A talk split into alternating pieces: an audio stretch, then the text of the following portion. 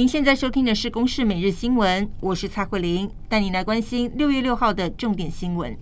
国内新冠病毒疫情今天新增五万两千九百九十二例的本土病例，其中中重症有两百四十三例，另外新增一百五十一例的死亡个案当中，有一名是只有八个月大的女婴，还有一名十五岁的少年，他是在康复解隔离之后返校期间昏倒，最后抢救不治，是国内首例青少年感染奥密克戎重症死亡的个案。疫情指挥中心表示，目前各地的疫情分布，北区的涵盖率出现了下降的趋势，中区则是仍在高点，东区有微幅下降，而南区则是有上升的趋势。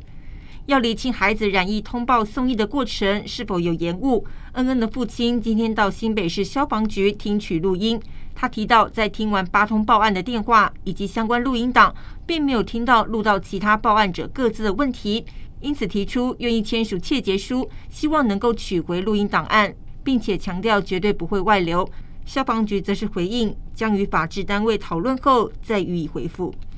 二零二二年杭州亚洲运动会因为疫情确定延期，不过主办方中国在英文版的运动技术手册描述到中国大小岛屿当中，以台湾岛最大，刻意将台湾列为中国领土。中华奥会今天表示，四月份已经向亚奥理事会反映。并且表达我方的立场，希望运动手册可以针对运动竞技方面多做琢磨，不必再无谓描述与运动本质和技术手册没有直接关系的讯息。